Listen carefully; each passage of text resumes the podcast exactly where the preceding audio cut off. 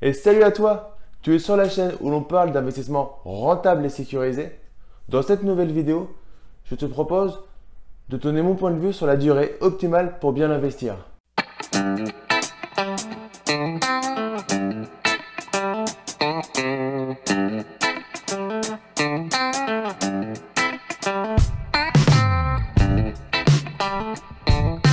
Mais avant de commencer cette vidéo, je souhaite partager avec toi une heure de formation sur l'investissement locatif de A à Z.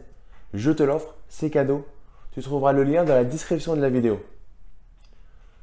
Donc, tu as trouvé ton bien, tu es content, et tu vas voir ta banque. Et là, en fait, tu es perdu parce qu'elle te dit euh, vous voulez euh, emprunter euh, sur quelle durée, quel montant? Et là, du coup, tout se mélange. durée courte, durée longue. Comment je fais? Donc, le premier point, qui est pour moi assez important, c'est de ne pas forcément écouter ta banque. Parce que si tu es dans une. Tu as certaines banques qui vont te dire, monsieur, on, pas sur, on ne prête pas sur plus de 15 ans euh, pour de l'investissement locatif. Ou pire, ils vont te dire, bon, quand tu n'as pas ta résidence principale, de toute façon, je ne te prête pas. Donc, il ne faut pas toujours écouter ta banque.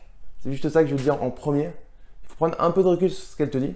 Tu trouves la banque qui directement s'y connaît, c'est parfait, mais c'est relativement rare. Donc on n'écoute pas forcément la banque. Ça, c'est le point numéro un. Ensuite, aujourd'hui, les taux d'intérêt sont relativement bas. Donc c'est plutôt dommage en investissement locatif d'emprunter sur une période courte parce que tu ne vas pas bénéficier assez de, cette euh, force d'avoir des taux d'intérêt bas. Donc pour l'investissement locatif, techniquement, c'est n'est pas très bon d'aller sur des durées courtes, c'est-à-dire du 10 ans. À partir de 15 ans, ça se discute. Pour moi, la, durée qui est à privilégier pour pouvoir enchaîner les investissements immobiliers, c'est 20 ans. Pourquoi? 15 ans, c'est un peu court et ça risque de quand même plomber ton endettement. Tu risques d'avoir du mal à faire un, gros cash flow avec 15 euh, ans. Et euh, mathématiquement, tu vas faire un cash flow moins élevé sur 15 ans que sur 20 ans. Et 25 ans, ça commence à être un peu long.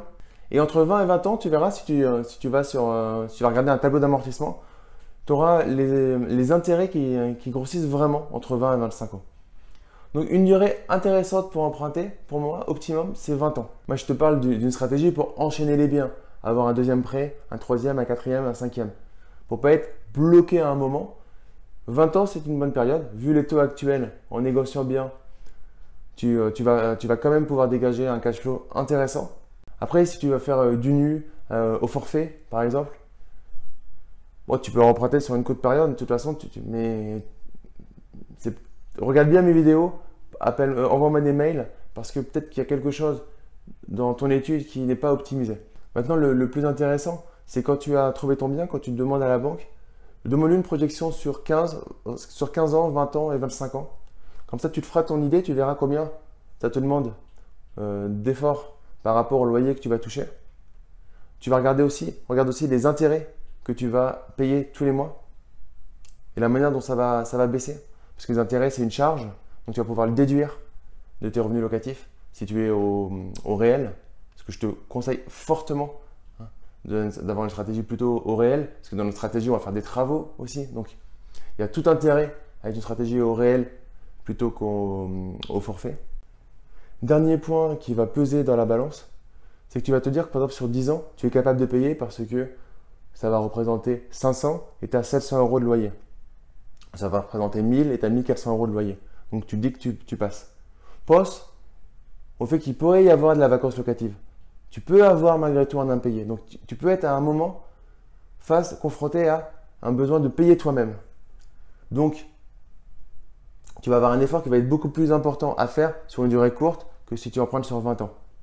À côté de ça, comme on dit toujours, il y a ce matelas de sécurité à faire. Hein. Je te conseille d'avoir entre 6 mois et 1 an de côté.